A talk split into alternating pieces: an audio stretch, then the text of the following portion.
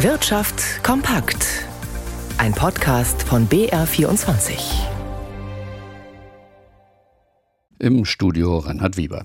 Konjunkturprognosen sind derzeit ein schwieriges Geschäft. Die Auswirkungen der Corona-Pandemie waren noch nicht verdaut. Da kam die nächste unvorhergesehene Krise mit dem Krieg in der Ukraine.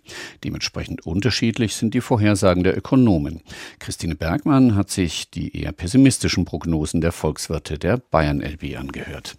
Im Gegensatz zu den Wirtschaftsweisen rechnet die Bayern LB für das nächste Jahr mit einem deutlichen Rückgang der Wirtschaftsleistung in Deutschland. Das Bruttoinlandsprodukt wird nach Einschätzung des Chefvolkswirts Jürgen Michels um 1,9 Prozent zurückgehen. Wir haben eine spürbare Rezession. Die ganzen Unterstützungsmaßnahmen, die wirken aber erst mit Verzögerung. Das heißt, zweites Halbjahr geht es wieder nach oben, aber vorher äh, geht es zunächst mal richtig runter. Auch bei der Inflation rechnet die Bayern LB erst im Laufe des nächsten Jahres mit einer Entspannung. Insgesamt dürfte die Inflationsrate aber hoch bleiben. Für die Finanzmärkte heißt das, die Zeiten werden unruhig. So große Kursverluste wie in diesem Jahr wird es wohl nicht geben, aber was wir aber höchstwahrscheinlich bekommen, ist, dass wir hohe Schwankungen haben werden. Insgesamt werden die Aktienkurse 2023 zwar steigen, es wird aber immer wieder auch Phasen hoher Verluste geben, laut Chefvolkswirt Jürgen Michels ein sehr anspruchsvolles Umfeld für die Anleger. In Russland fahren mehr chinesische Autos auf den Straßen. Die Autobauer aus Fernosten machen nach Beginn der westlichen Sanktionen Boden auf dem russischen Markt gut. Inzwischen kommen sie auf einen Marktanteil von fast einem Drittel, wie aus Daten hervorgeht, die der Agentur Reuters vorliegen. Der Verkauf von Neuwagen brach in, in Russland zuletzt zwar um fast zwei Drittel ein. Der Absatz von Fahrzeugen made in China verdoppelte sich dagegen nach Daten des russischen Analysehauses Autostat. Wie vorher gehört, hat heute vor dem Münchner Landgericht der Prozess im Skandal um Wirecard begonnen. Bianca von der Au beleuchtet einmal die Folgen des Skandals für die vielen Kleinaktionäre.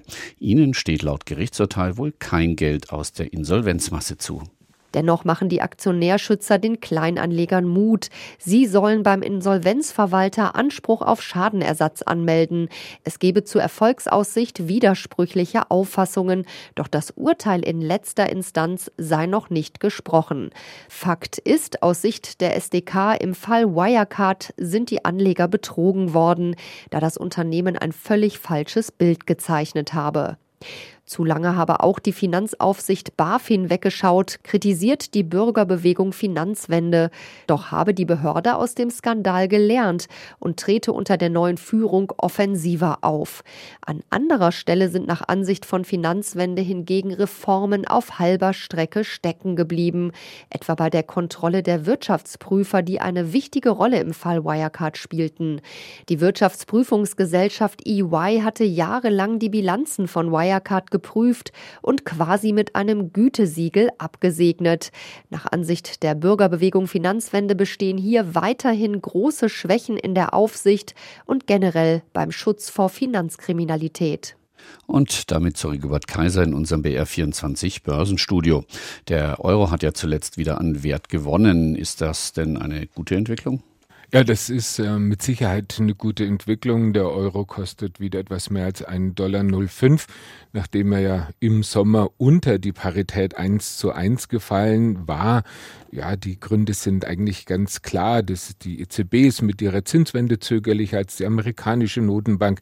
Dann die ganzen Verwerfungen um den Ukraine-Krieg, die Sorge darum, dass beispielsweise Europa nicht mehr mit Gas versorgt wird, dass es eine Gaskrise geben könnte.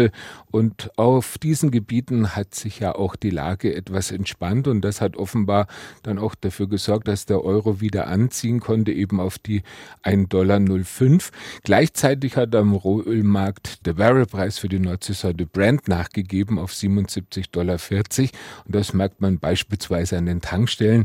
Diese liegt jetzt bei einem Euro 74. Vor einem Monat war man da noch bei über 2,10. Super E10 liegt bei einem Euro 63. Trotzdem hat man irgendwie den Eindruck, dass die Mineralölkonzerne ihre Preisvorteile doch nicht ganz weitergegeben haben an die Bürger. Der DAX knapp im Plus bei 14.283.